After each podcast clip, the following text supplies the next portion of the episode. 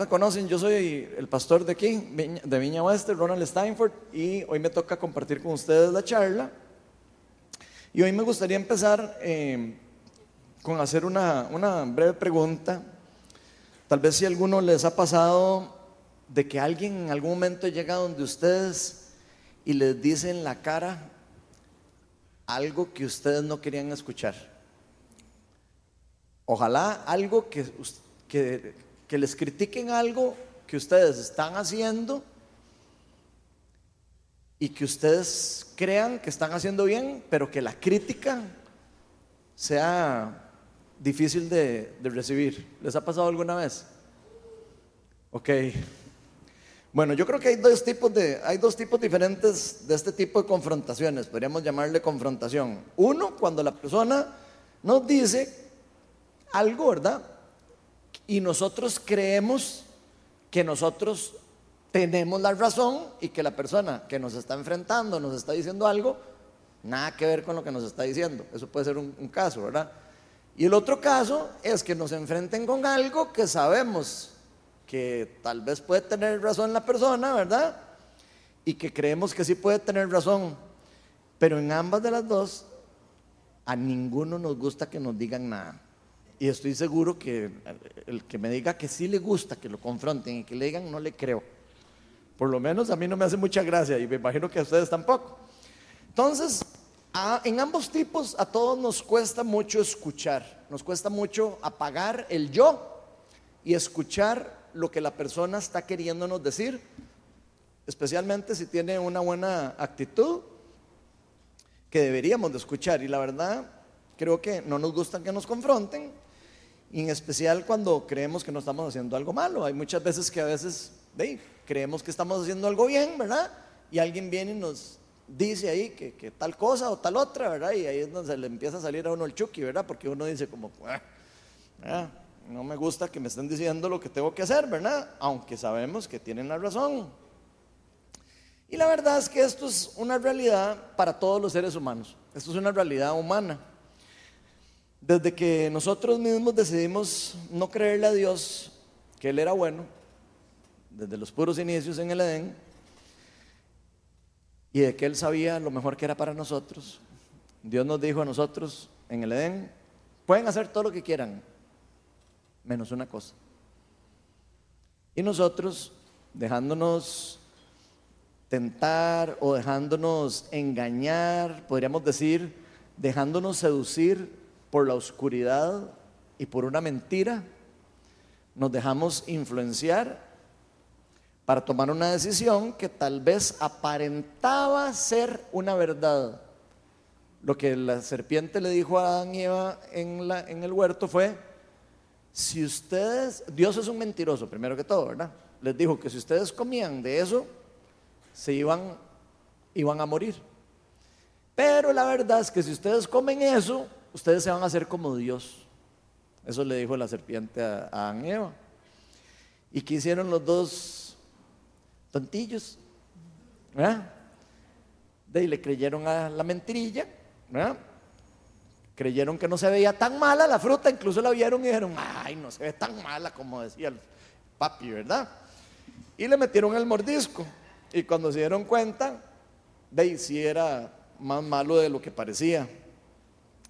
En general el ser humano siempre ha creído tener la habilidad para poder por sí mismo saber si algo es bueno para él o no. Es algo que el ser humano siempre ha tenido desde que cayó del Edén. Nosotros siempre vamos a creer que sabemos lo que nos conviene y lo que no nos conviene sin ayuda de Dios. Y ese es el principal problema. Eso fue lo que le pasó a Adán y Eva. Creyeron que podían tomar una decisión sin entender todas las consecuencias que habían alrededor de lo que pasaría. Ellos no sabían las consecuencias, Dios sí. Entonces, hoy vamos a estar hablando un poco acerca de esta triste realidad a la que nos enfrentamos y que muchas veces no queremos entender acerca de que estamos en un mundo en donde necesitamos guía y necesitamos ayuda de Dios para poder tomar las buenas decisiones. Y esto aunque no, nos, aunque no estemos nosotros así 100% de acuerdo. Yo sé que muchos de nosotros vamos a decir, eh, a mí no me suena tanto eso que acaba de decir Ronald. Por eso la charla de hoy la titulé La impiedad de los seres humanos. Pero antes de empezar vamos a orar e invitar al Espíritu Santo para que, no solo para que nos abra el entendimiento, sino también para que me empodere para lo que vamos a hablar, lo que vamos a decir. Señor, Señor, tú, tú sabes que lo que voy a hablar hoy es tu palabra. Así, Señor, que te pido para que quites de mí cualquier eh, temor cualquier inseguridad.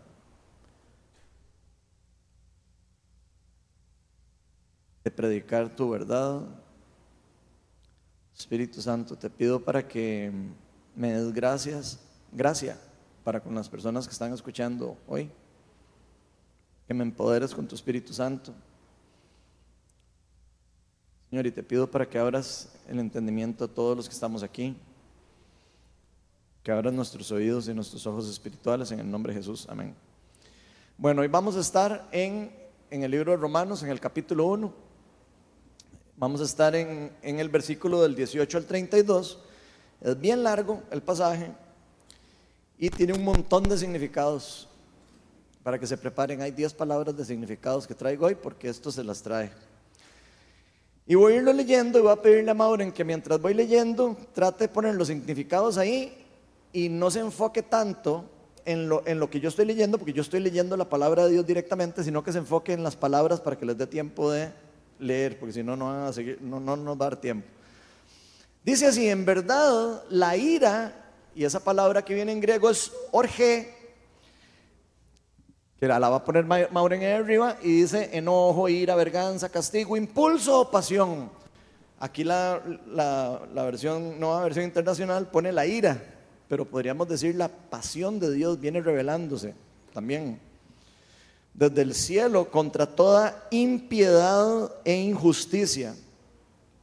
Y voy a pedir que para los que no saben qué es piedad o impiedad, voy a leer primero lo que dice lo que dice piedad. Piedad es una virtud que inspira por el amor a Dios.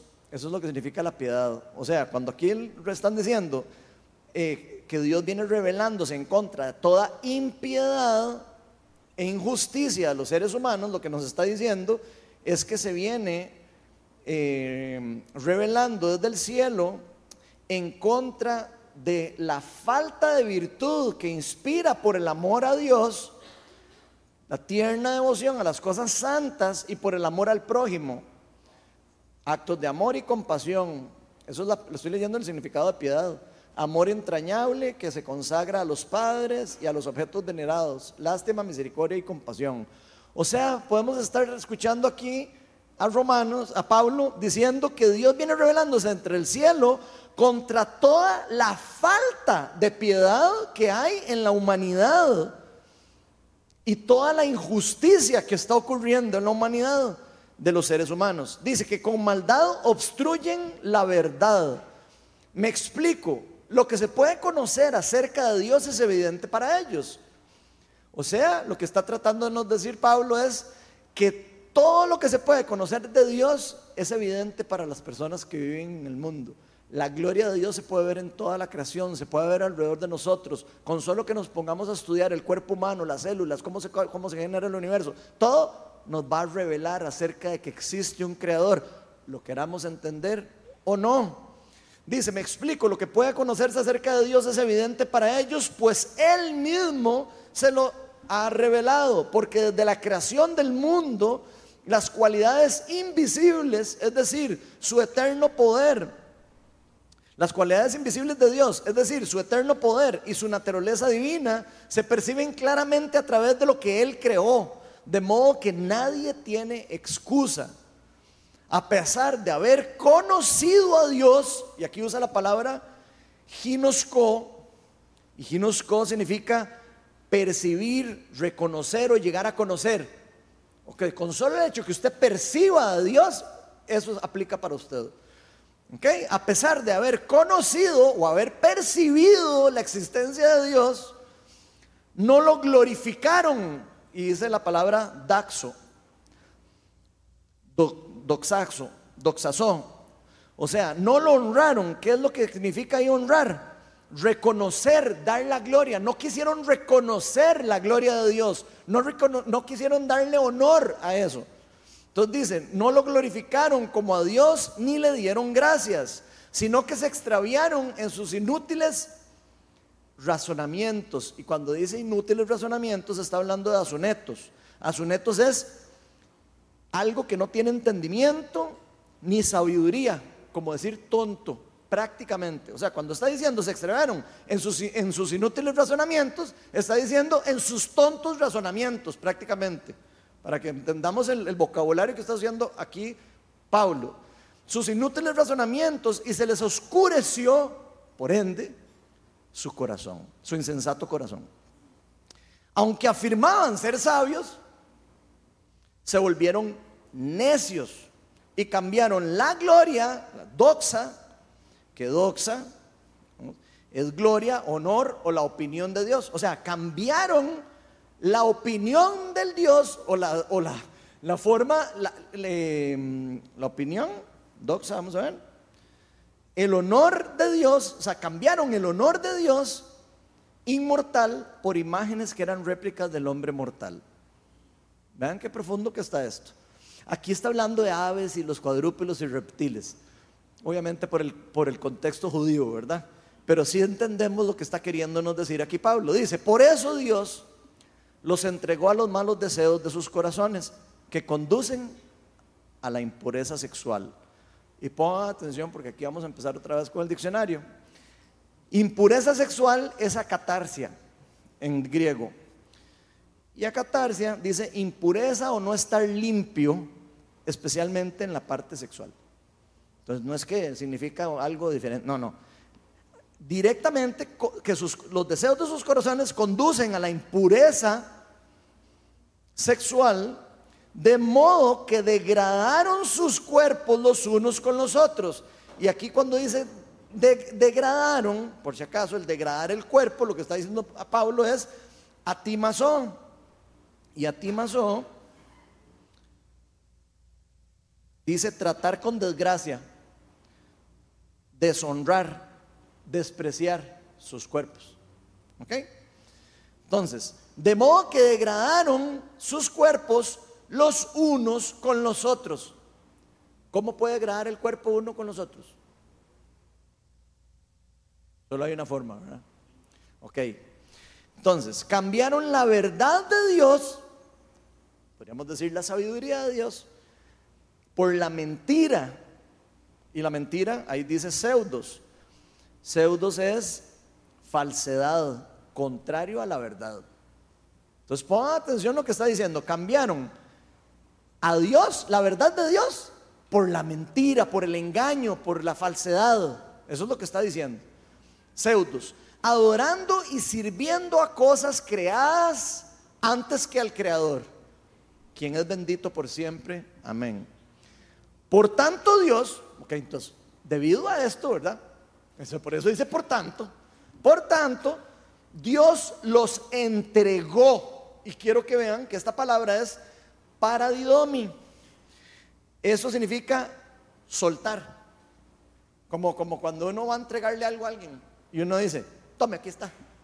Eso es lo que, está, lo que significa esa palabra. Entonces dice, por tanto Dios los entregó, o sea, los soltó, los dejó ir, si los quisiéramos ver de esa forma. Los dejó o los entregó a pasiones vergonzosas. En efecto, las mujeres cambiaron las relaciones naturales y voy a explicar qué significan las relaciones naturales, por si acaso alguien quiere decir que significa otra cosa. Relaciones es cheresis. Y ahí espero que Mauro me vaya siguiendo. Dice uso, usar en sentido algo en forma sexual. Literalmente. Eso es lo que significa. O sea, está hablando de que cambiaron la forma de usar el cuerpo o sus formas eh, sus relaciones en las formas sexuales, las relaciones naturales, que es, es fusicos, que es algo que dice según la naturaleza, o sea, está hablando que cambiaron o, quisieron, eh, vamos a ver, ese chesis, usar en forma sexual, en forma natural, ¿verdad? Dejaron, vamos a ver, por las que van en contra de la naturaleza. ¿Ok? Entonces Pablo está diciendo, cambiaron, y está hablando aquí en efecto de las mujeres, ¿verdad? está hablando de las mujeres en este caso, cambiaron las relaciones naturales las que estaban hechas según la forma natural en la que Dios la hizo, ¿verdad? En contra, por las que van en contra de la naturaleza. Y ojo, ahí no termina, no solo para las mujeres. Dice, asimismo los hombres dejaron las relaciones naturales, otra vez, chesis fusicos, o sea, las relaciones naturales, lo que se usa, para lo que se usa la sexualidad, particularmente. Dice, asimismo los hombres dejaron las relaciones naturales con la mujer y se encendieron en pasiones lujuriosas, y la palabra lujuriosas es orexis, que dice fuertes deseos, no suavecitos ni chiquititos, no, fuertes deseos, lujuria o apetito. O sea, podríamos leer, asimismo los hombres dejaron las relaciones naturales con la mujer y se encendieron en apetitos lujuriosos o, o pasiones lujuriosas los unos con los otros. Aquí no está Creo que está demasiado claro. no, se puede interpretar esto de una manera diferente. Hombres con hombres cometieron actos indecentes. Y aquí dice asquemochu, ¿cómo es?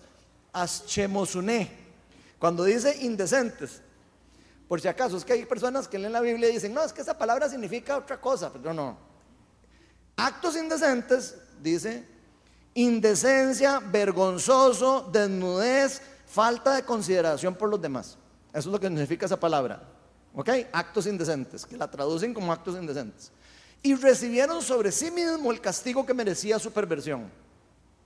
Además, como estimaron que no valía la pena tomar en cuenta, o sea, echó, tomar en cuenta, echó significa, eh, cuando dice no valía tomar en cuenta, esa palabra significa tener, sostener, mantener, guardar o aferrarse.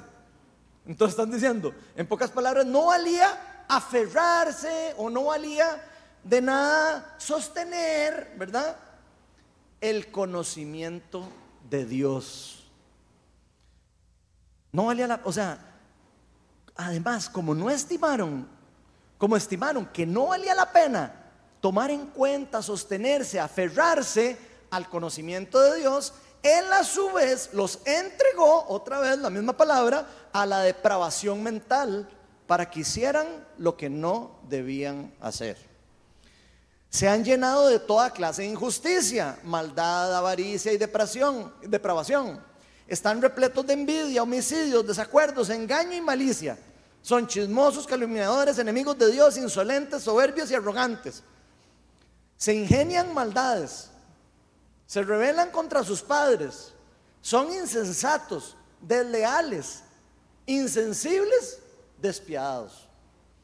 Saben bien que según el justo decreto de Dios, quienes practican tales cosas merecen la muerte. O sea, las personas, hasta los mismos seres humanos que no necesariamente conocen a Dios, por sí mismos saben que ese tipo de cosas no son buenas y que merecen la muerte. En este caso, muertes tanatos, y eso significa muerte espiritual o muerte física. Las dos significa. Entonces dice, quienes saben bien que según el decreto de Dios, quienes practican tales cosas merecen la muerte, física o espiritual. Sin embargo, no solo siguen practicándolas, sino que incluso aprueban a quienes las practican. Entonces, ese es el pasaje de hoy. Y vamos a estar viendo tres realidades acerca de la humanidad que Dios nos está mostrando en este pasaje. La primera realidad es que Dios siempre se ha estado acercando a nosotros para sanarnos de la impiedad y la injusticia. O sea, esta impiedad y esta injusticia de la humanidad no es algo que Dios quiso para la humanidad. No es algo que Dios como castigador lo mandó a la humanidad no es así como uno se lo está imaginando. Es al revés, lo acabamos de leer. Debido a que los humanos no quisieron seguir ni le dan importancia a esas cosas, Él los dejó ir. Y los dejó simplemente que se embarraran dentro del reino de las tinieblas que estaba en el mundo gobernando fuera de su gobierno. De hecho, la tierra fue donde Dios envió a Satanás y a los demonios. No sé si se acuerdan, ¿verdad? Entonces quiere decir, cuando que los seres humanos salieron del Edén, adivinen dónde quedaron. En el reino de las tinieblas. ¿Ok? Y eso es importante entenderlo. El reino de las tinieblas gobierna la tierra. Por lo menos gobierna bastante la tierra. Después vamos a hablar un poco qué ha pasado después. Pero Jesús mismo dice que el príncipe de este mundo, hablando del diablo, está en la tierra, ¿verdad? Y habla de él como el príncipe. O sea, que hay un reino. Si no, no, sería príncipe. Entonces vean lo que dice Romanos 1.18. En verdad la ira o la pasión de Dios viene revelándose desde, el cielo contra toda esta impiedad toda esta falta de honrar a Dios, de buscar a Dios, de seguir a Dios, de someterse a Dios. Eso es lo que está diciendo. Contra tanta impiedad e injusticia a los seres humanos que con su maldad obstruyen la verdad. Entonces pongan atención, somos nosotros los que estamos obstruyendo la verdad de Dios y no es Dios el que está haciendo algo malvado en contra del ser humano, no. Somos nosotros los que estamos obstruyendo la verdad que fue declarada y que fue hecho de una forma que ya fue preestablecida por Dios. Y lo primero que deberíamos de ver que nos está diciendo es contra qué es con la que, contra lo que Dios está luchando. Porque muchos de nosotros creemos que Dios está luchando contra nosotros. Y ahí no dice que Dios está luchando contra la humanidad, ¿verdad que no? Dice no es contra los seres humanos que está luchando. No es contra los seres humanos que Dios está enojado, la ira o como lo quieran ver. No es contra el ser humano como tal, sino contra toda impiedad e injusticia de los seres humanos. O sea, está enojado con el pecado que se da como un resultado de la ausencia de Dios en la vida de la humanidad. Por eso es que está él apasionado por querer arreglar ese problema. Y por eso nuestro Dios es un Dios que nos viene y nos busca y nos trae y nos trata de acercar a Él cada día. No es contra los seres humanos, es contra toda impiedad e injusticia que cada uno de nosotros como humanidad ejercemos libremente. Cada uno de nosotros ejercemos la impiedad o la piedad de forma libre.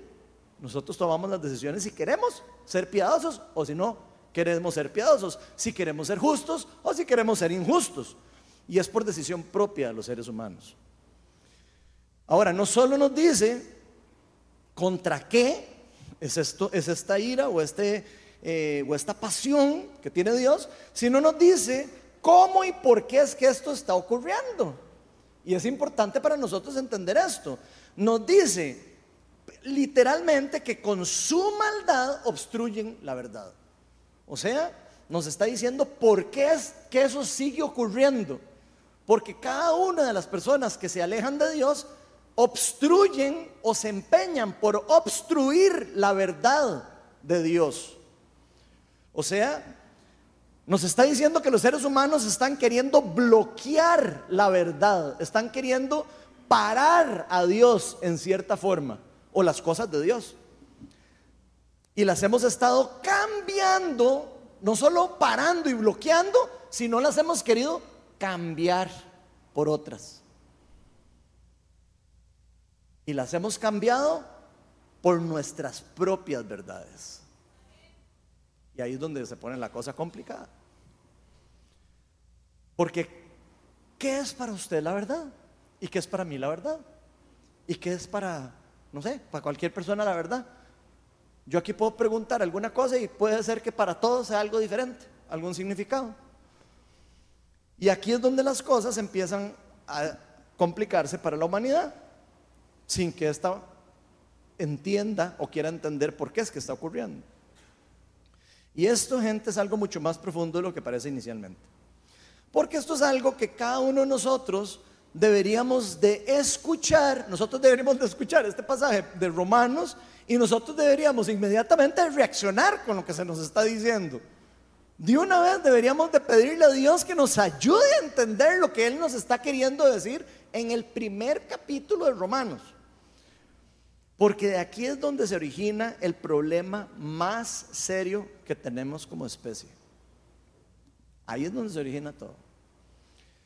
Porque a pesar de que Dios se ha estado acercando a nosotros, si ustedes han leído la Biblia, se van a dar cuenta que el Dios de los cristianos es el único Dios que se ha acercado a la humanidad. Todos los demás, el ser humano busca ver cómo hace para llegar a Dios. Bueno, nuestro Dios amoroso y bondadoso es el que ha dicho, mira, se me está escapando, voy por la, voy por la oveja que se me escapó. Y se ha acercado a nosotros. Ese es el Dios de los cristianos, el Dios que viene a buscar lo que se había perdido.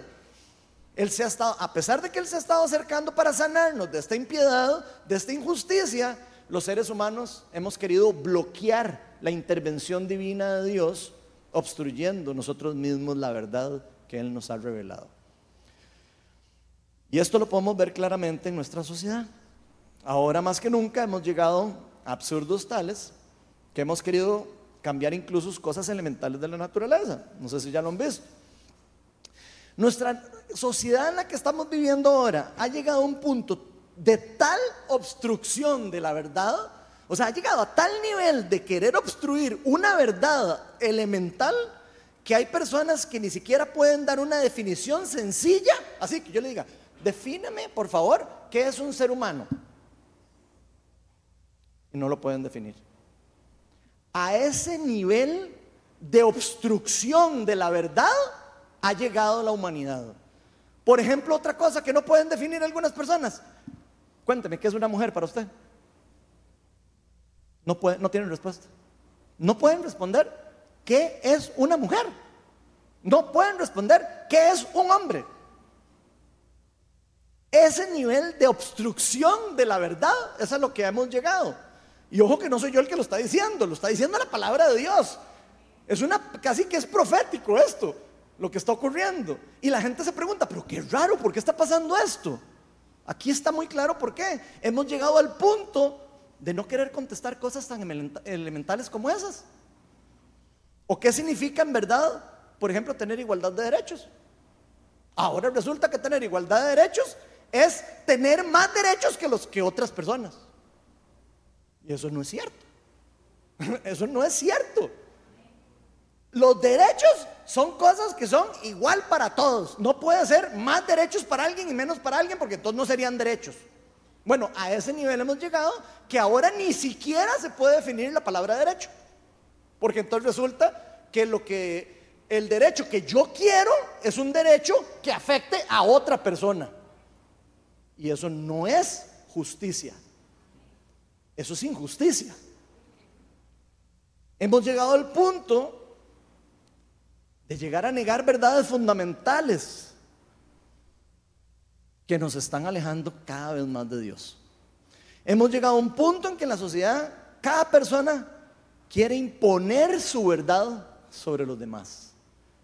Entonces es mi verdad la que tiene que estar encima de los demás, aunque no importa lo que pase. Y ojo, hay cristianos que quieren hacer eso también, por si acaso. No crean que estoy hablando aquí y excluyendo a algún grupito de la, humanidad. No, estamos hablando de la humanidad en general. Y eso es precisamente la definición de injusticia y falta de respeto a Dios y a su creación. Y precisamente esto es lo que nos está diciendo la Biblia acerca de que esa ira de Dios o ese enojo si lo quisiéramos ver, esa pasión de Dios se viene revelando en contra de toda esta forma de, reacción a las cosas de Dios, a las que Él llama impiedad e injusticia. Pero el pasaje nos continúa diciendo lo siguiente, en Romanos 1, del 21 al 23. A pesar de haber conocido a Dios, ya les expliqué las palabras, no las voy a repetir. Además de haber, eh, a pesar de haber conocido a Dios, no quisieron darle honra, no quisieron honrarlo, no quisieron darle gloria, no quisieron, como si no les importara lo que están haciendo en contra de Dios o lo que sea. No, glorificaron, eh, no lo glorificaron como a Dios ni le dieron gracias. O sea, hemos sido malagradecidos con el Creador, sino que se extraviaron en sus inútiles razonamientos. Y ojo, no, para mí, con todo el respeto, voy a decir lo que voy a decir. Para mí no poder definir hombre o mujer es tonto. Sorry, pero para mí eso es como, como porque yo les diga a ustedes, ¿eso es un perrito o una perrita? Y me digan, no sé. ¿Cómo? No sé. ¿Es perrito o es perrita? E, es que no sé si es perrito. No, no, no. O sea, por favor, por el amor de Dios. A eso hemos llegado. Por eso le llaman inútiles, tontos razonamientos. Y se les oscureció su corazón. Se les oscureció el corazón, quiere decir que no se dan cuenta que son inútiles y tontos sus razonamientos, porque tienen el corazón endurecido o tienen el corazón oscurecido. Se ha vuelto insensato, como dice ahí. Aunque afirmaban ser sabios, usted les pregunta, ¿usted es inteligente? Claro, yo soy súper inteligente. Aunque afirmaban ser sabios, se volvieron necios y cambiaron la gloria de Dios de inmortal por imágenes que eran réplicas del hombre mortal. O sea, lo que nos está queriendo decir aquí es prácticamente, o precisamente, que los seres humanos nos hemos alejado de la fe en Dios, nos hemos olvidado de la realidad de la creación, nos hemos olvidado hasta de la realidad incluso de la naturaleza misma. Cosas que se pueden ver con los propios ojos, cosas que la misma ciencia hasta certifican. Hemos llegado a tal punto en donde cerramos los ojos o queremos no ver la verdad, la queremos obstruir con pensamientos inútiles y queremos decir, no, es que esa es otra cosa aunque estoy viendo otra. Nos hemos olvidado de la realidad de la creación y seguimos creyéndonos, creyéndonos más sabios que Dios y más sabios que otras personas que tal vez no están razonando en forma tonta. Y eso nos convierte no solo en necios, sino en altivos. Una persona que se considera más inteligente que otra. Una persona que está por encima de otra persona. Y cuando una persona se siente encima de otra persona, sus derechos tienen que estar encima de los de las otras personas. Y ahí es donde la, injusticia es el resultado. Eso no solo nos convierte en necios, en altivos, sino que nos hace creernos más sabios que nuestro Creador mismo. Los seres humanos nunca hemos querido que se nos, que se nos confronte con la verdad. Y esa es la realidad. Y yo sé que hay personas que están escuchando este mensaje aquí o en YouTube o donde sea y que les está chocando lo que estoy diciendo. Porque nadie quiere que se le confronte con la verdad. Nadie quiere que se le confronte con la realidad. Queremos tener nuestra propia verdad y sin importar que vaya en contra de lo que verdaderamente sea la verdadera realidad. Aunque sea una irrealidad, aunque sea como una fantasía total. Hemos llegado al punto en que si tan siquiera pensar en lo que dicta la realidad y la verdad sea, sea importante. O sea, como si lo que, no importa lo que, lo que ocurre y lo que vemos y las reacciones. Como que no importara que una acción tiene una reacción y, llegar a un punto en que decir, no, es que la física no es así. Y uno, pero, pero toda acción tiene reacción. No, no, es que no es así.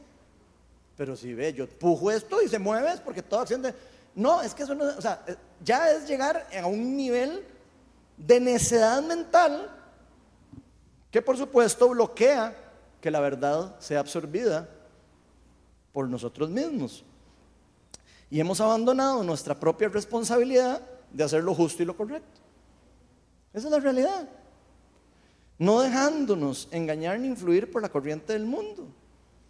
Muchos de los que estamos aquí nos dejamos influir por esas cosas. Y no decimos, pero, ¿por qué? ¿Acaso eso es así? Ah, no. Entonces, si alguien dice eso, entonces hay que decirle que sí. A ese punto está llegando la sociedad, gente. Al punto en que yo les digo, es que esto es una televisión.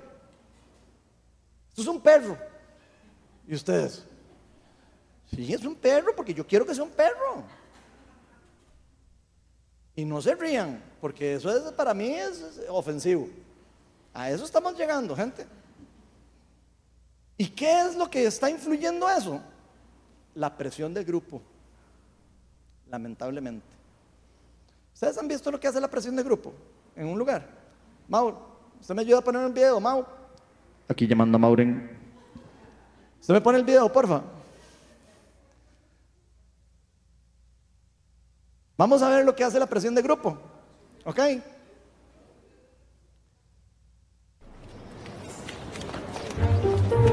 Qué color es esta carpeta? Verde. Verde. Si algún alumno llega tarde a clase.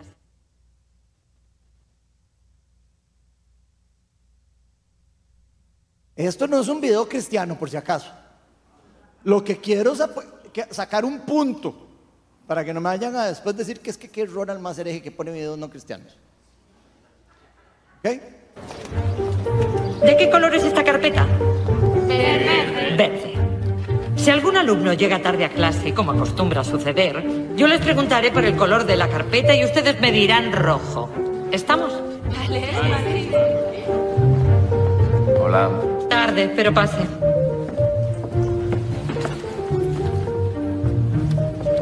Bien, sigamos. En filosofía hay corrientes como el positivismo que no admiten otra realidad que no sean los hechos.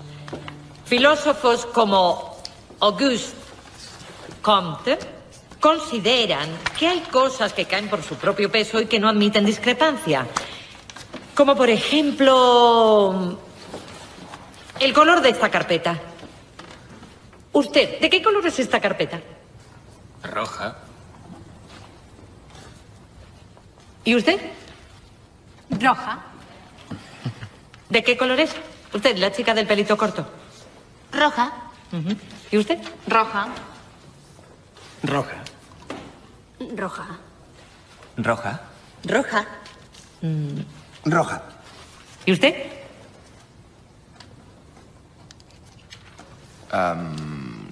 roja.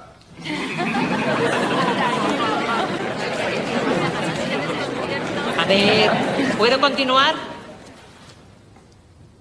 Está claro que la carpeta es verde.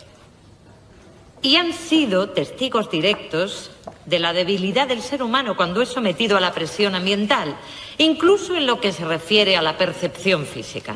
Bueno, bueno, yo me he dado cuenta de que era un juego. O sea, me parecía rara la pregunta. Claramente la carpeta es de color verde. Pero como todos decían rojo, usted ha dicho rojo. Bueno, porque pensaba que no Según. Nietzsche, el mundo puede dividirse entre dos tipos de personas.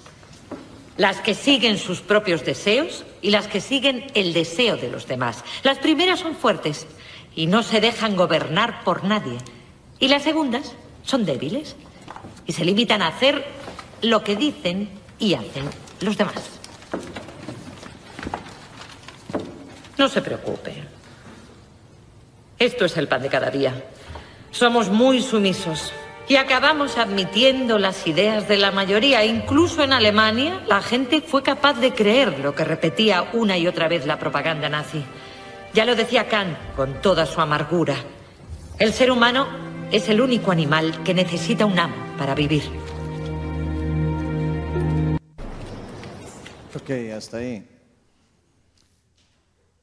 Da risa, ¿verdad? ¿Cuántos de nosotros decimos todos los días que es rojo? En todas las otras cosas que estamos hablando. Así es rojo. Es que dijeron que es rojo. Entonces de en adelante va a ser rojo, aunque sabemos que es verde. O sea, eso nos hace débiles a nosotros. Nos hace tontos. Y yo me pregunto, ¿el cristiano es tonto? ¿El cristiano es débil? Pregunto, ¿qué dice la Biblia de cómo es el cristiano? Temeroso. Anda todo el día tiempo con miedo de todo lo que le va a pasar y, anda con miedo de lo que diga la gente de ellos y todo. E- Esa es la definición de un cristiano, ¿no? ¿verdad?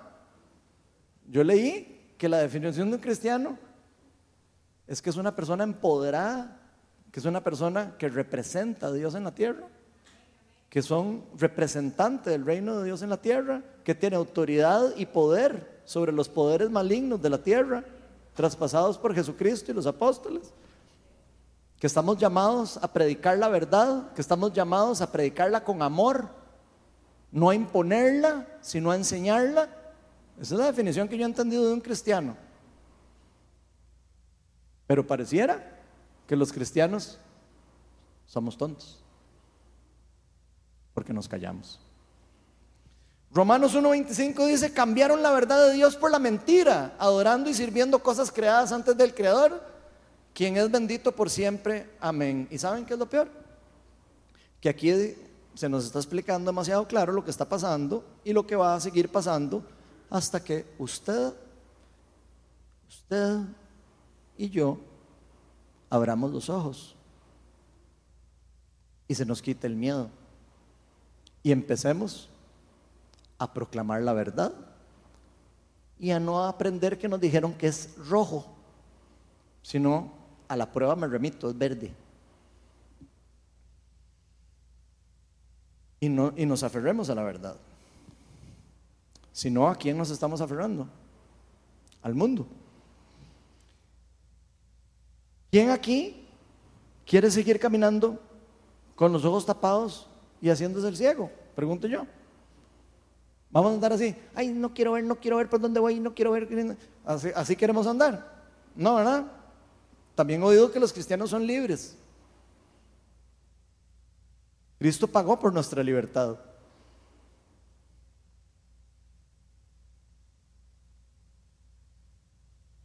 Y, no solo eso, nos dijo, ustedes son la sal del mundo y la luz del mundo. ¿Será que estamos perdiendo el sabor de sal? Porque ese no es el llamado de Dios, el ser así. El llamado a los cristianos es de responder al mundo con el llamado que Dios nos ha hecho. Cuidar la naturaleza.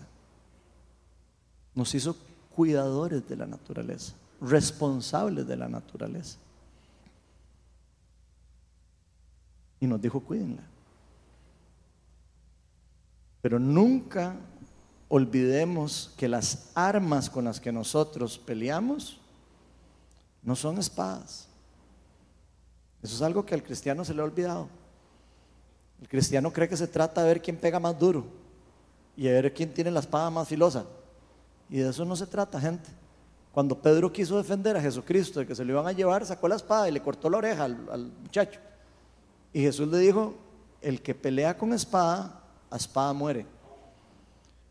Las armas que Dios nos ha dado a los cristianos no son de este mundo, gente. No son físicas, son espirituales. Pero hay que usarlas. No podemos guardarlas. No podemos enterrar las cosas que Dios nos ha dado, los talentos que Dios nos ha dado, la responsabilidad que Dios nos ha dado de cuidar lo que tenemos que cuidar. El enseñar a otros con el amor y la verdad de Cristo, con el ejemplo, no con la imposición, no queriendo estar por encima de las personas que piensan diferentes de nosotros tampoco. Eso no es la definición de un cristiano. Jesús dijo, el que es más importante es esclavo de la otra persona. Los cristianos somos llamados a ser como esclavos de las otras personas si es necesario, para cambiar sus vidas. Pero está en nosotros si queremos seguir en lo mismo también o si queremos empezar a hacer un cambio. Pero esto no es un cambio que se hace con la fuerza, gente. Se hace con la convicción y se hace con la fe. Es un cambio que tiene como un resultado estar en una relación con Dios. El querer proteger las cosas de Dios va de mano con la convicción acerca de la verdad. Si usted sabe que algo es verdad, y yo sé que algo es verdad, ¿por qué vamos a decir que no es verdad? ¿Por qué tenemos que callarnos y decir que no, que no es verdad? Eso no es lo que estamos llamados a hacer. Los cristianos los mataron por decir la verdad. ¿Sabían? Los mataron por decir, Jesús es el Hijo de Dios. Lo mataron.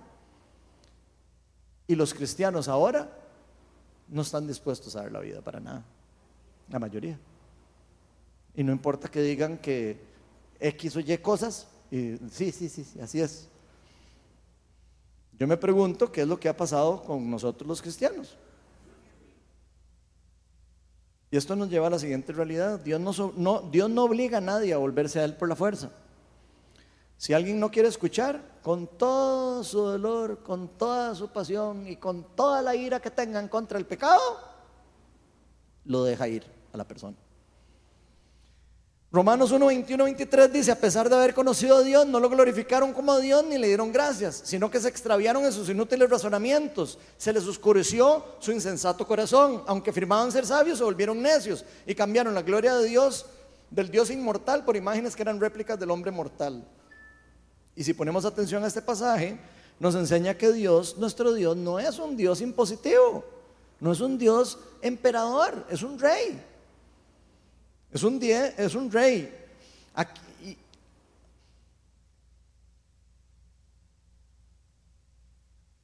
y a las personas a las que no se someten o no quieren recibir de su verdad, de su conocimiento, de su instrucción, y se encierran en sus propios deseos y en, su sabiduría necia, simplemente los va a dejar ir. Y les va a decir, bueno, vaya, pruebe, vaya, vaya, está bien, no quieres dar. Ok, bueno, vaya, vaya, coma con los chanchos. Y este tributo de Dios se puede ver en la historia del hijo pródigo. Yo, ¿quién, ¿Quién ha escuchado la historia del hijo pródigo? A ver, levante la mano. Bueno, los que no, prométame que van a ir a leer Lucas 15 hoy. ¿Ok? Porque esa historia es casi que como, ya así, como, como un... Seas tonto, ¿verdad? El hijo pródigo Está en Lucas 15 y es un hijo menor que se revela en contra de su papá. Y la, historia está hecha para explicar los atributos de Dios y cómo es Dios con sus hijos. este muchacho insensato se le ocurre en su brillante idea, ¿verdad? En su, en su sabiduría insensata, como nos está diciendo aquí el pasaje, decide que es mejor irse de la casa con la herencia del papá de una vez e irse a gastarla por la calle. Entonces le dice, papi, ya estoy harto de vivir aquí en, esta casa. Mejor deme mi herencia. Eso era como decirle al papá que mejor se muriera, ¿verdad? Prácticamente. Pero no importa, no le importó lo que no le importó darle la gloria y la honra a su padre y le dijo, ¿sabe qué? A mí me da igual si usted está vivo o está muerto. Yo sé lo que yo quiero hacer en mi vida. Estoy haciéndoles un, ton chuzo de la, de hijo pródigo, ¿vieron? Y entonces el, el muchacho dice, me voy, y no necesito de usted ni estoy harto de la casita y de los chanchos y de todo y voy jalando de aquí, déme la plata. ¿Y qué hace el papá? No, no, no, vaya a ver quién se va, usted, la plata es mía, no, no. No, ¿qué hace, qué hace el papá? Ah, ¿usted quiere su herencia? Tome, aquí está, su herencia. Vaya, haga lo que le dé la gana. Aquí la puerta mía queda abierta. Y ya si, ven la historia, él se va, ¿verdad? Se gasta la plata con prostitutas. ¿Por qué? Porque su corazón oscurecido lo llevó a los deseos que son cosas diferentes a lo que Dios quiso, quisiera, ¿verdad? El muchacho se enreda, ¿verdad? Pierde toda su plata en casinos, en, en prostitutas y todo, y de repente se le acaba la plata. Y cuando se le acaba la plata, empieza a ver cómo trabaja, ¿verdad? Este muchacho es judío, ¿verdad? Y entonces anda buscando trabajo y termina no consiguiendo trabajo y alguien dice, bueno, si quiere, pues me cuida los chanchos. Terminó cuidando chanchos de un señor, ojo que era millonario, ¿verdad? Era hijo de un millonario. De eso se trata la historia, ¿verdad? Dios es el representante del papá en esa historia. Termina tan mal que termina comiendo de la comida de los chanchos. Hasta que un día dice, pucha, yo aquí que soy insensato. Yo estoy aquí comiendo comida de chancho. Y soy hijo de un dueño de una finca que tiene empleados y que tiene no sé qué, y que tiene comida y que tiene chanchos, pero, pero para comer, no para comerse la comida de los chanchos. Y tiene vaquitas y todo, y yo aquí comiendo comida de cerdo. Pucha, mejor me devuelvo, ¿verdad? Y pasa peleando en la mente que si me devuelvo, que si no me devuelvo, que me va a pegar, que no me va a pegar, que si me va a aceptar, que no Típico del ser humano, ¿verdad? Que no quiere volver a Dios porque no cree que no se merece ser bienvenido en la, casa de Dios. Y le cuesta hasta que dice, bueno, no, la verdad es que voy. Y ahí va. Y no quería ni entrar, ¿verdad? Entonces llega así a la casa, ¿verdad? Y ay, no, no me va a dejar entrar. ¿Y qué hace el papá donde lo ve? Lo ve y sale corriendo a su encuentro. Estaba todo lleno de harapos y todo. Y lo abraza y le dice, bienvenido mi hijo. Le pone el anillo, le pone las sandalias, lo, lo viste. Y no solo eso, hace una fiesta y mata al chancho más gordo o al borrego más gordo, no sé qué. Mata al bicho más gordo y hace una fiesta. Y el otro hermano, que es un peleón, se pone celoso porque mataron al chancho y no sé qué. Ahí se las dejo la historia. Nada más quiero que vean dos cosas aquí. Dios no le prohíbe a la persona que se vaya de su casa, la deja ir, pero está esperando que vuelva. No la obliga, pero sí la deja que coma como los chanchos. Si tiene que comer con los chanchos para aprender de que tiene que volver.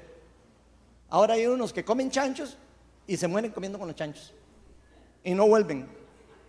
Pero esos son ya más insensatos, porque él fue insensato, se alejó de Dios, se fue, pero llegó un momento en donde dijo, suave un toque, yo soy un hijo del dueño de la finca, voy de vuelta.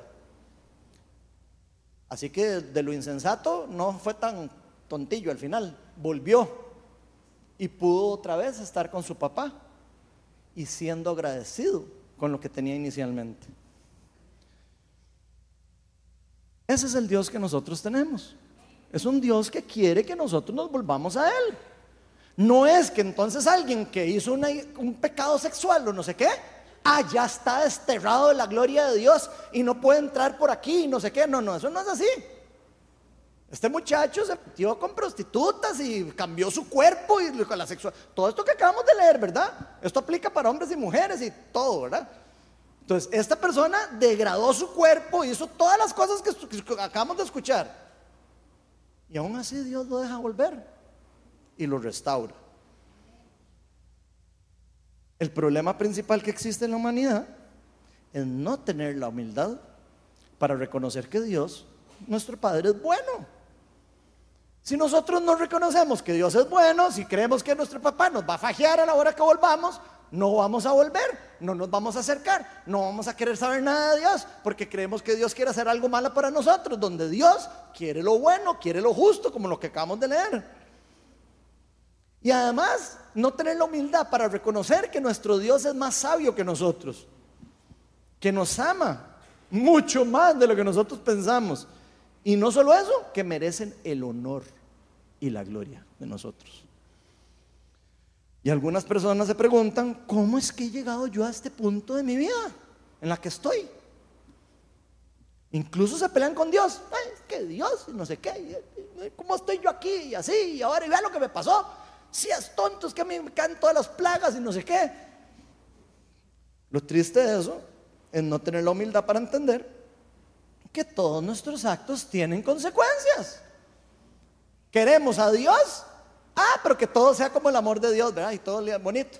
Dios guarde, yo me jale una torta, me revuelva con una prostituta, tenga un hijo y después quiera que en el matrimonio llegue a la casa y la, la esposa, ay, sí, vení, vamos a tener una vida felices juntos. Eso es lo que el ser humano cree en forma insensata. Y la gente se pregunta, pero ¿qué es lo que me está pasando? Me dejó mi esposa, me dejó no sé qué, perdí el trabajo, perdí no sé qué, perdí no sé cuál. Y empieza a echarle la culpa a Dios de las cosas que le pasan. Y saben que algunas consecuencias afectan directamente a las personas que cometen los pecados o, o las fallas. No lo veamos así como pecado porque todos fallamos. Pero hay algunas cosas de las que yo fallo que me afectan a mí directamente. Pero aunque usted no lo crea, como la, como la serie, ¿eh? hay cosas que yo hago que afectan a generaciones abajo mío. ¿O no? ¿De dónde viene la pobreza? ¿De dónde viene un montón de cosas? De decisiones que personas antes que uno han hecho también. Hay personas que son pobres y salen emponchadas y vuelven a levantarse con generaciones abajo. Pero hay personas que derrochan cosas y eso tiene consecuencias abajo de uno. No solo para mí. Hay cosas que yo hago que van en contra de Dios que tienen repercusiones con mi familia, no solo conmigo. Pero no queremos asumir la responsabilidad de los actos que estamos haciendo. Y eso es lo que nos está diciendo este pasaje. No está hablando solo de la parte sexual, ¿verdad? Y todo muy bonito, sí, claro, cuando uno no está en el, en el pecado, así, démosle a esos hediondos, ahí sí queremos todo, ¿verdad? Pero cuando estamos en el pecado nosotros, ahí sí como que, ahí sí, no, no, no está tan terrible, ¿verdad? Y no vale. Aquí vean que no está hablando de ningún tipo de nivel de pecado. Todos están en la misma lista, todos, igual, todos. Todos los que leímos ahí, no hay ninguno más serio que otro. Esto no es culpa de Dios, es culpa nuestra. Y nosotros debemos tomar decisiones sabias. Si queremos recoger frutos buenos, hay que sembrar frutos buenos. Hay personas insensatas que creen que sembrando frutos malos van a recoger frutos buenos. Así a ese nivel existen. Hay decisiones nuestras que van a tener consecuencia en las siembras, pues. Si yo siembro papayas, van a nacer papayas. Si yo siembro papayas con cizaña, van a nacer papayas con cizaña. ¿Ok? Entonces hay que tener cuidado con qué siembro. Si no quiero recoger algo que no quiero recoger. Y muchas de las cosas que la sociedad está viviendo ahora son consecuencia de cómo actuaron personas antes que nosotros. No necesariamente solo nosotros. Algunas nosotros sí, y ahí estamos embarrados. Ya les dije, no estamos así exentos, ¿verdad? Pero hay cosas que fueron tomadas de decisión antes que nosotros y lo que estamos viendo es la cosecha de lo que ellos sembraron. Eso es lo que estamos viviendo ahora, la cosecha de lo que sembraron hace 30 años para atrás, las personas cómo educaron a sus hijos, si creían en Dios, si tenían honor a Dios, si querían que sus hijos tuvieran valores de Dios, si querían, si de verdad tenían temor reverente a Dios o no. Y yo me pregunto, ¿queremos tener una sociedad mejor a la que tenemos hoy? Sí, todos felices. Bueno, entonces empecemos a sembrar ya las cosas que son de Dios, las cosas buenas, las, frutas que queremos recoger y en 30 años veremos lo que sale. Pero no esperemos que cambie de la noche a la mañana, porque eso no ocurre así. Se llama la ley de la siembra y la cosecha. Y es una ley espiritual y, y física casi también, si quisiéramos ver. Pero lo más importante entender es que Dios es bueno y Dios quiere lo mejor y lo justo para todos. Eso es claro hasta en el pasaje. Pero cada uno de nosotros debemos empezar entendiendo que nada de lo que nosotros hacemos sin Dios nos va a llevar por buen camino. La Biblia lo dice muy claro, y no solo la Biblia, lo podemos ver en la vida real. El ser humano no puede hacer nada bueno sin Dios. Que perdure. Tarde o temprano empieza a salir ahí la cochinada. Tarde o temprano, porque así somos. Necesitamos de la sabiduría de Dios, necesitamos estar pegados a la fuente de vida que es Dios, necesitamos por eso estar alimentándonos de la verdad de Dios, alimentándonos de su palabra y estando en una relación personal con Él.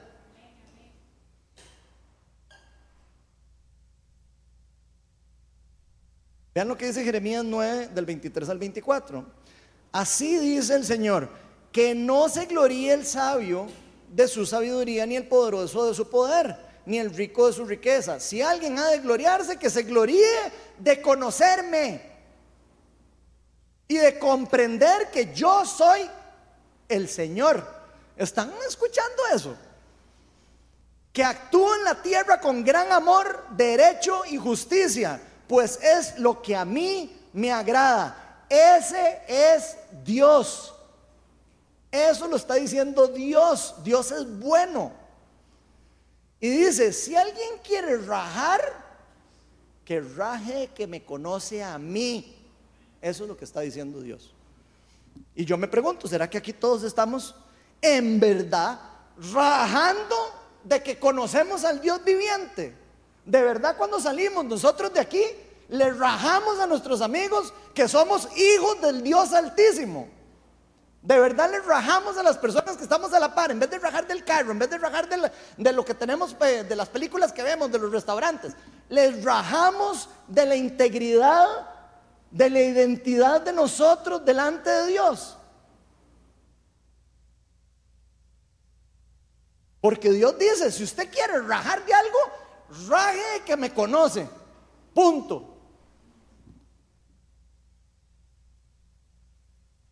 Y no solo de conocerme, de comprender que yo soy un Dios bueno y un Dios justo. Pero ahora a nosotros nos da vergüenza decir que somos cristianos. Y entonces nos da vergüenza orar. Y nos da vergüenza decirle a la persona, mira, es que mira, que yo no conocí a Cristo, ¿se acuerdan? Y entonces no sabemos ni qué decir. Es la realidad, gente. Nos da miedo decir que somos cristianos. Nos da miedo salir y reflejar a Cristo. ¿Estará eso bien? Va en contra del llamado de los cristianos, totalmente. Nos da vergüenza decir que no estamos de acuerdo en las cosas que nos imponen. Nos da miedo decirlo públicamente, nos da miedo decir, yo no estoy de acuerdo con eso porque va en contra de mis derechos. Pero hay otras personas que sí tienen el valor de decir, eso está en contra de mi derecho. Y adivinen qué, los derechos se nos están robando. Eso es lo que está pasando, ¿verdad? El verdadero amor, justicia y los derechos son los que agradan a Dios. Y los que se imponen sobre los derechos y los que no se imponen sobre los derechos y el bienestar de los demás. Nada que se impone a alguien viene de Dios. Cuando cambiamos nuestra adoración hasta a nuestros propios deseos, sin darnos cuenta, nos estamos entregando el gobierno del reino de las tinieblas. Nos estamos haciendo partícipes de lo que ocurre en el mundo de las tinieblas. Eso es lo que está ocurriendo, lo queramos entender o no. Y eso es lo que realmente estamos viendo en el mundo, como el reino de las tinieblas sigue gobernando, sigue creciendo, sigue esparciéndose, y el reino de Dios, con todos los tibios cristianos, cuesta que se... Que, de vez en cuando cae la irrupción del reino ahí, sí, claro, porque algún cristianillo ahí le levanta el pecho. Pero no es lo que está ocurriendo en el mundo. Vean lo que nos dice Romanos 1.28. Además, como estimaron que no valía la pena tomar en cuenta el conocimiento de Dios, Él a su vez nos entregó la depravación mental para que hicieran lo que no debían hacer. Se han llenado toda clase de injusticia. Y ojo, toda esa cosa, la parte sexual, es lo mismo que todo esto. Antes de que empiecen a poner, ay, si yo estoy en el cero coma con no sé qué. Injusticia, maldad, avaricia, depravación, envidia, homicidios, desacuerdos. Desacuerdos. Desacuerdos. Engaño, malicia, chismosos. Chismosos. Es igual ser chismoso que degradar el cuerpo. ¿Ah? Ah, pero no, ¿verdad? Para nosotros no. Enemigos de Dios insolentes, soberbios, arrogantes, se ingenian maldades, se rebelan contra sus padres, desleales. O sea, ser desleal es lo mismo que vender el cuerpo para Dios. Insensibles y despiadados. Saben bien que según el justo decreto de Dios, yo les garantizo que personas no cristianas saben que eso es injusto y que no es bueno. Se los puedo garantizar. Ahora la pregunta es, ¿y los cristianos? ¿Tenemos claro eso? Y dice, sin embargo, o sea, a pesar de que saben que eso es malo y merece uno casi que la muerte, ¿verdad? Física y espiritual, pongan la firma.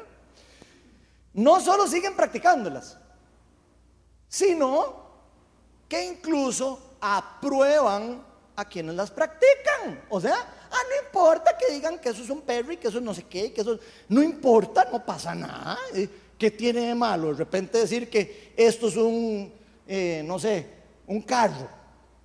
¿Qué importa? Eso es aprobar lo que nos está diciendo Dios. Aprobar la, la, la insensatez de lo que está ocurriendo.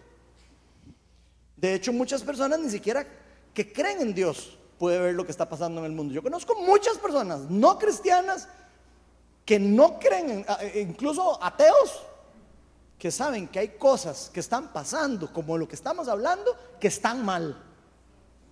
¿Cómo va a ser posible que los cristianos dejemos y aprobemos lo que está pasando? Ojo, sin usar armas que no son las adecuadas. Las armas de los cristianos, otra vez, no son como pelean las personas del mundo. Si peleamos como pelea el mundo, estamos peleando como el reino de las tinieblas pelea. Y nosotros no peleamos así.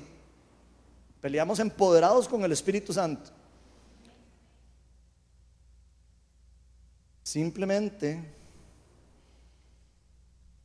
es entender lo que estamos viviendo en el mundo caído. Pero gracias a Dios, gente, yo sé que todo esto suena como demasiado terrorífico, ¿verdad? Todo el mundo está así, pucha, ya de aquí yo salgo a ver cómo me va en la casa. Gracias a Dios hay una solución, porque Dios siempre tiene una solución. Y la está planeando desde el inicio, desde que caímos en el pecado, por si no sabían. Él está solucionando el problema y nos ha dado a los cristianos parte en esa solución. Y con eso vamos a pasar a la tercera y última realidad. Ya para que no me echen de aquí porque vamos a salir tardísimo. La tercera realidad es que Dios tiene muy claro cuál es la solución para que la humanidad llegue a la verdad. Y esa verdad se llama Jesús. Juan 18, 36 al 38 dice, mi reino, esto es Jesús hablando, no es de este mundo. Ojo, el reino de Jesucristo no es de este mundo, ni las armas que usa tampoco.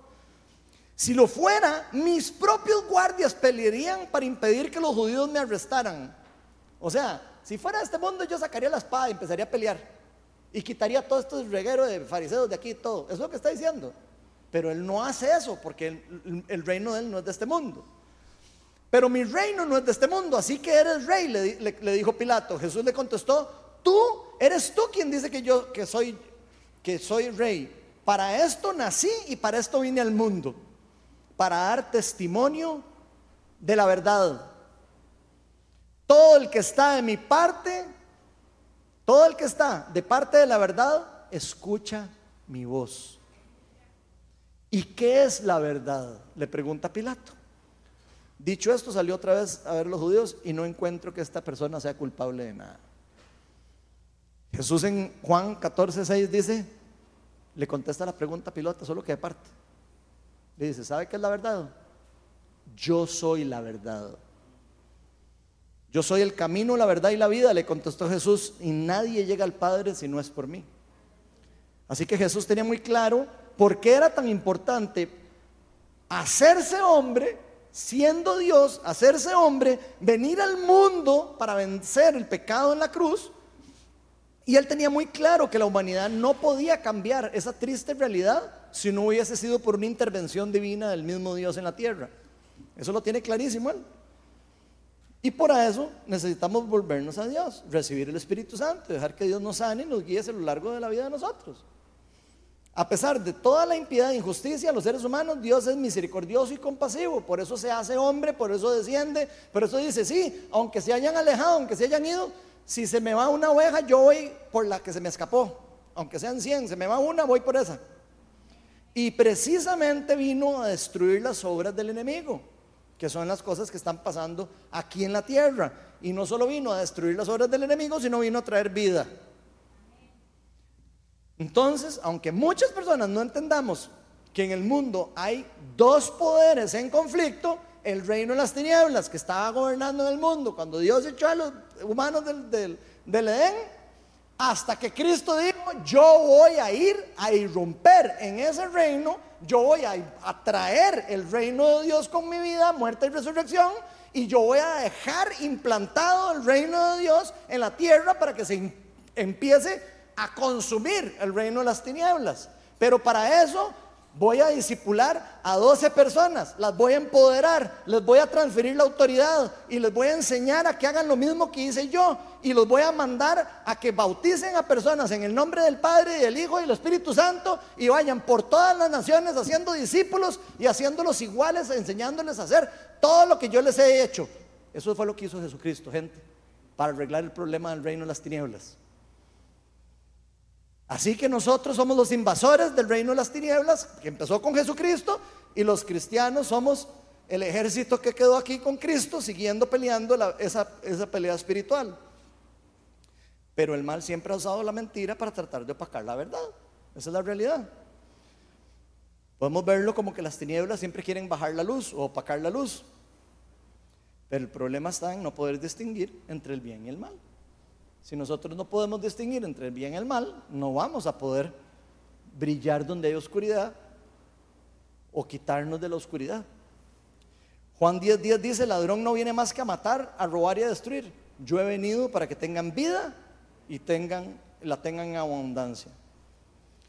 Así que Cristo tiene claro lo que está ocurriendo en el mundo, tiene claro lo que está ocurriendo a la par de nosotros, tiene claro lo que está ocurriendo en las familias de nosotros y tiene claro cómo solucionarlo. Y de hecho ya actuó. Para el que cree que Dios no ha hecho nada, o que no está haciendo nada, o que está de vago, o lo que sea, Dios ya actuó. Él viene a destruir las obras del enemigo. En pocas palabras, a cambiar la mentira por la verdad. Primera de Juan 3.8, ya casi voy a terminar, para que no se asusten.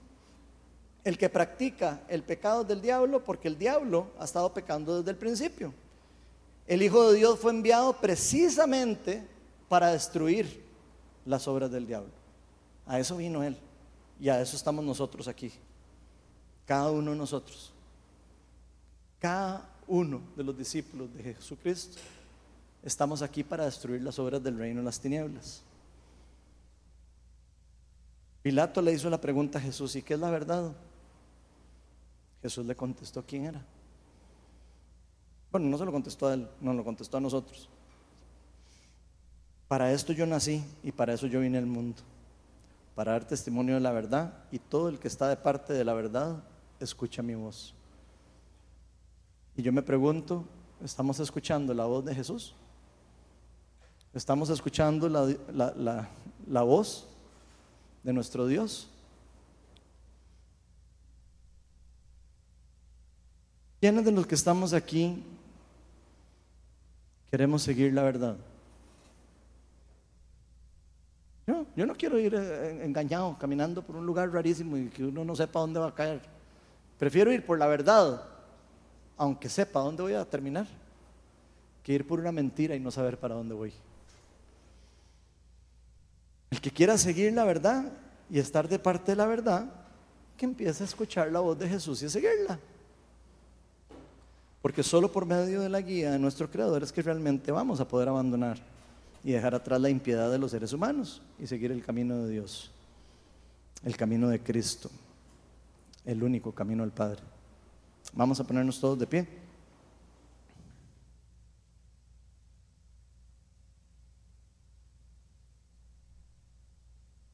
Y vamos a invitar al Espíritu Santo para que use cada una de las palabras que hemos hablado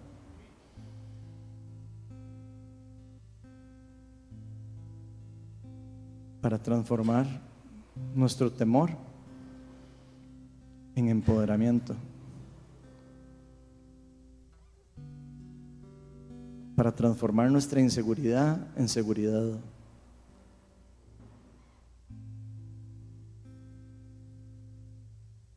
Para transformar nuestra impiedad en piedad y nuestra injusticia en justicia.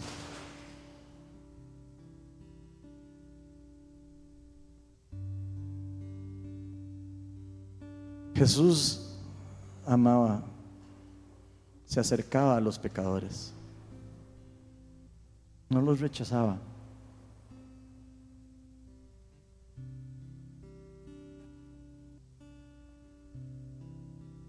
Creo que como cristianos tenemos que aprender mucho de Jesús todavía.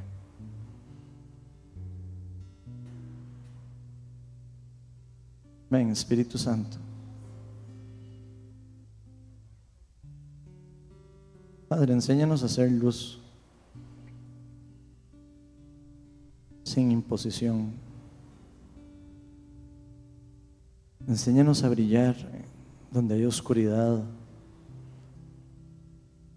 sin quemar a la gente. Enséñanos a ser compasivos y ser buenos y ser amables y ser amorosos. Señor, danos la humildad de entender que nosotros mismos somos pecadores y hemos pecado. Y hemos pasado por lo mismo que por muchas de las personas que criticamos. Eh, que tal vez hasta excluimos.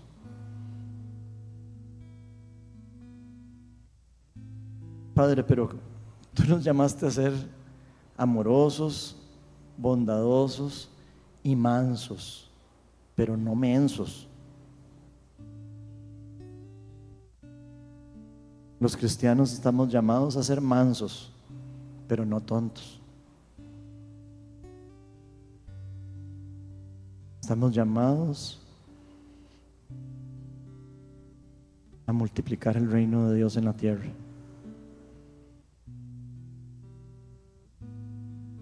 Y si hay alguien hoy aquí que quiere pedirle a Dios valentía para enfrentar la presión del mundo, porque ya vieron lo fácil que es que la presión del mundo lo haga uno hacer cosas, ¿verdad?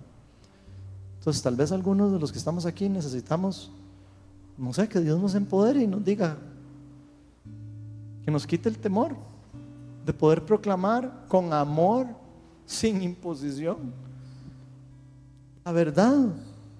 Así que si alguno de ustedes ha estado con temor de hablar, de, decir aquí estoy, de decir esto, esto es lo que Jesús dijo que, que había que hacer y esto es lo que estoy haciendo, pasen adelante, reciban oración, Seamos llenos del Espíritu Santo. Dejemos que Dios sea el que nos guíe, el que nos diga cómo tenemos que llevar la batalla, cómo pelear en, este, en esta guerra espiritual. Señor, te pido que nos recuerdes de no usar armas del mundo. Enséñanos a usar las armas que tú nos has dado.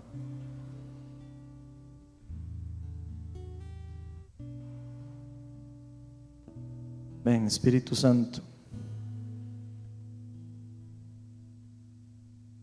Si hay alguno que tiene temor a expresar de que es cristiano, de que, de que Dios ha cambiado su vida, si hay alguien que, que ha tenido temor incluso de hablar de lo que es moral, de lo que no es moral, sobre la verdadera justicia, pasen adelante, no tengan miedo. Pidamos a Dios empoderamiento para poder proclamar la verdad con respeto, sin imposición, con amor, con la razón genuina de cambiar el mundo para bien, no de forzar a que la gente entre a la casa de Dios obligada. Eso ni Dios lo hace. Dios no obliga a nadie.